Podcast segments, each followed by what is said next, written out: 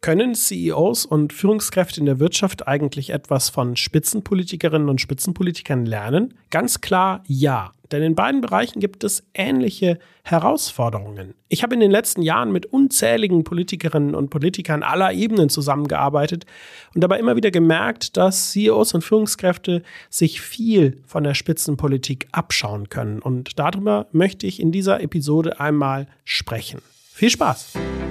Herzlich willkommen in der Chefetage, der Podcast über Leadership, Strategie und Unternehmertum. Dein Gastgeber in dieser Folge ist Live Neugeboren.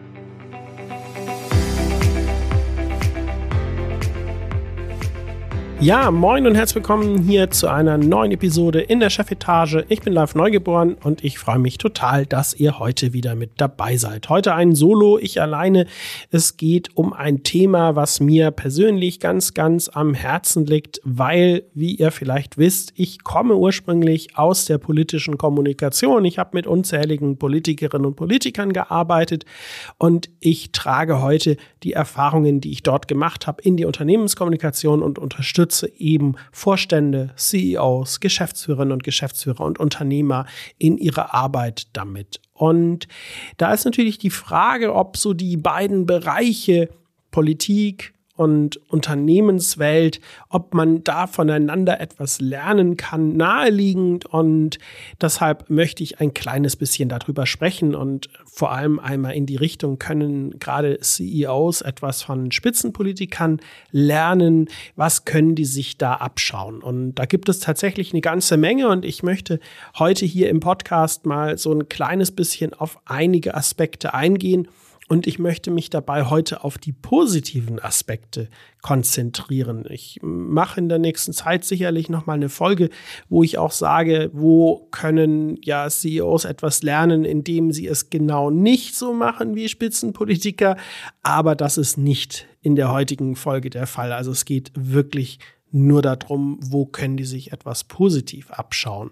Und ich habe das Ganze auch in einen ganzen Blogartikel in meinem Blog bei Magnicon einmal reingeschrieben, noch ausführlicher, als es hier im Podcast der Fall ist. Da habe ich ganze zehn Punkte aufgeschrieben, die CEOs von Spitzenpolitikern lernen sollten. Ich will jetzt hier nicht einfach die zehn Punkte auflisten. Den Blogartikel findet ihr auf jeden Fall in den Show Notes. Vielleicht schaut ihr da mal rein und dann kriegt ihr da noch den ein oder anderen Aspekt sicherlich mehr, als es hier im Podcast möglich ist. Aber ja, hier dafür dann die mündlichen Erklärungen, die ja auch einen Wert für sich haben. Also um was geht es mir an dieser ganzen Stelle? Es gibt so eine Sache, die sehe ich als so ganz großen Oberpunkt und zwar, wie gehen Menschen mit Öffentlichkeit um? Und da muss man einfach sehen, dass Politikerinnen und Politiker von Anfang an darauf trainiert werden, mit Öffentlichkeit umzugehen. Sie lernen, als öffentliche Person zu leben. Sie lernen, dass man eine eigene Personenmarke schaffen muss, also dass es darum geht, sich selber zu inszenieren als Mensch. Und sie lernen auch, ihre Reputation, ihren Ruf zu schützen und was das bedeutet, eben äh, Reputation zu verteidigen und auf Kritik einzugehen. Und das ist tatsächlich etwas, wo sich sie aus sehr, sehr viel abschauen können, weil die ja aus einer ganz anderen Welt kommen. In der Politik ist es so, dass man von Tag eins an schon, wenn man nur in der Kommunalpolitik sich für ein ganz kleines Amt bewirbt, in der Öffentlichkeit steht und kontinuierlich lernt, damit umzugehen. Man wächst da sozusagen rein. Und in der Unternehmenswelt ist das ja ganz anders. Man fängt äh, ja, in, in ganz anderen Bereichen des Unternehmens an und man hat sehr, sehr lange erstmal vor allem nur fachliche Fragen, mit denen man sich auseinandersetzen muss. Und wenn man dann irgendwann Führungskraft wird, dann kommt die Öffentlichkeit so langsam mit dazu. Aber da ist man dann schon an einem weiteren Punkt in der Karriere und eben nicht von Anfang an. Und deshalb ist das etwas, was für viele in der Wirtschaft so ungewohnt ist.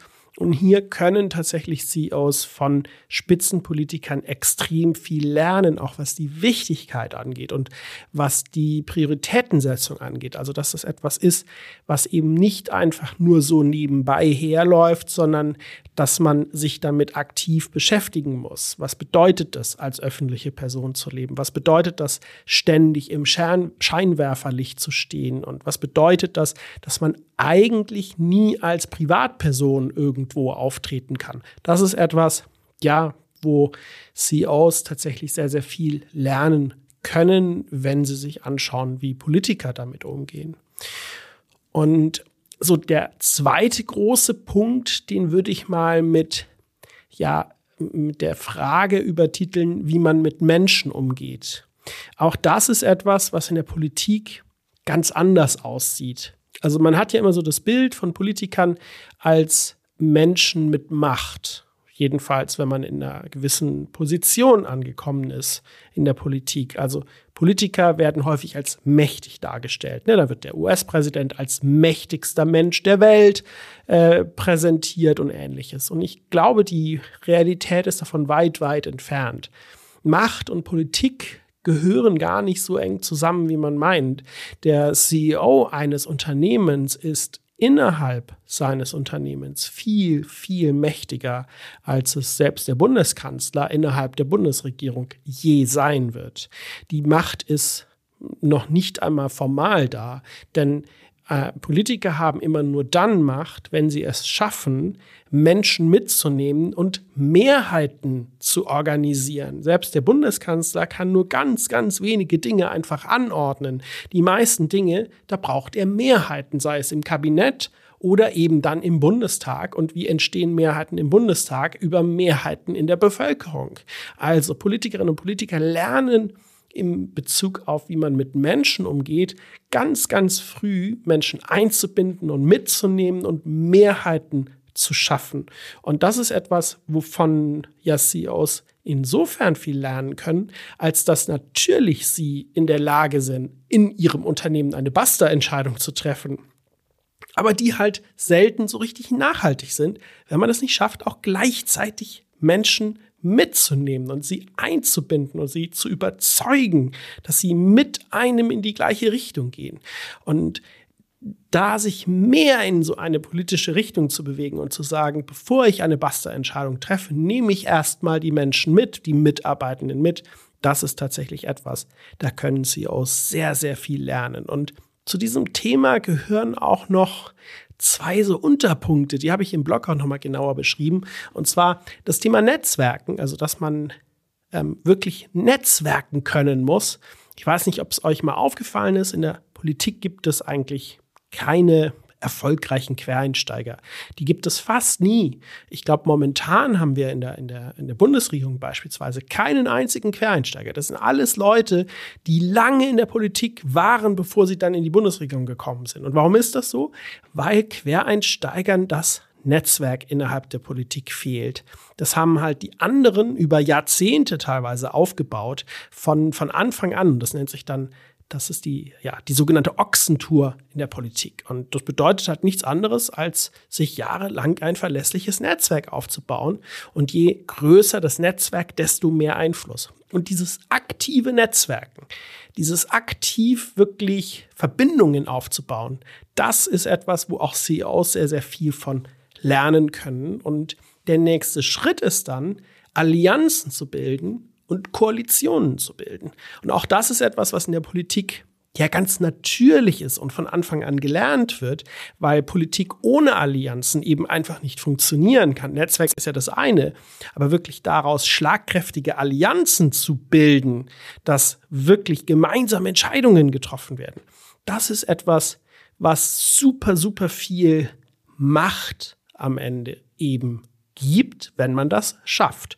Und was für viele in der Wirtschaft so ungewohnt ist, dass dazu auch gehört, mit Mitbewerbern und mit Konkurrenten Netzwerke und Allianzen zu bilden und Koalitionen zu bilden.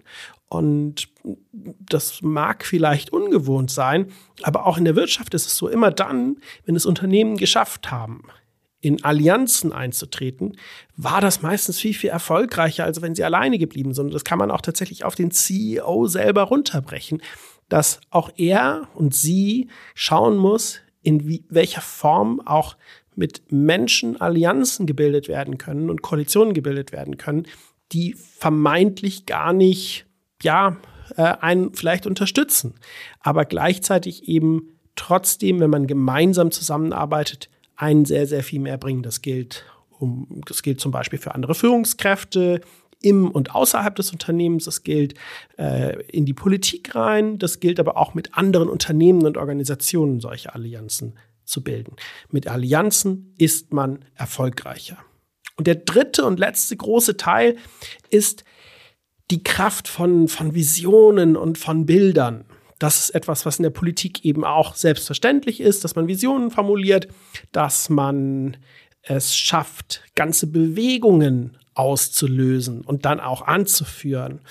Und das fällt vielen in der Wirtschaft und vielen CEOs eben insofern schwer, als dass sie eigentlich darauf trainiert worden sind, in nüchternen Daten und Fakten zu sprechen und auch darin zu denken und eben weniger visionär zu sein, als es vielleicht heute in der heutigen Zeit notwendig wäre. Und zu diesen Visionen gehört eben auch, dass sie weit über das Unternehmen hinausgehen müssen und ähm, einen, einen Rahmen geben müssen, warum das, was das Unternehmen tut, gut für die Gesellschaft ist und eine Gesellschaft voranbringt und ein höheres Ziel eben, ähm, ja, einem höheren Ziel dient. Und wenn ein CEO es schafft, für sich und vor allem für das Unternehmen eine solche Zukunftsvision zu formulieren und in die Köpfe der Mitarbeitenden, der Partner, der Kunden reinzubringen, dann ist das unfassbar mächtig und kann ganz, ganz viel auslösen und kann eben ganze Bewegungen auslösen. Und das ist etwas, was in der Politik selbstverständlich ist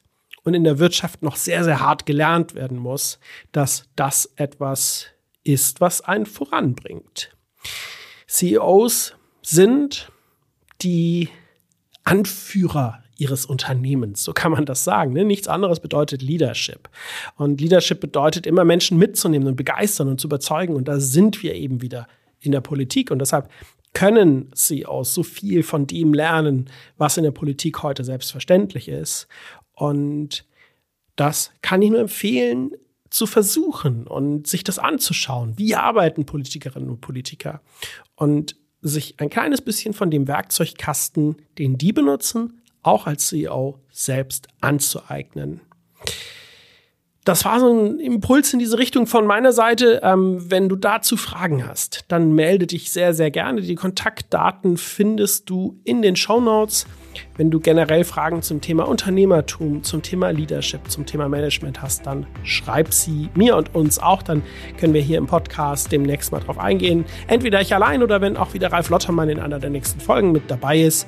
Und darauf freue ich mich schon ganz. Also Kanal abonnieren, die Folge hier liken und rezensieren, was nur geht. Dann seid ihr nämlich beim nächsten Mal auch wieder mit dabei. Und wenn du das machst, dann gibst du eben anderen auch die Chance, diesen Podcast zu entdecken. Darüber würde ich mich sehr freuen.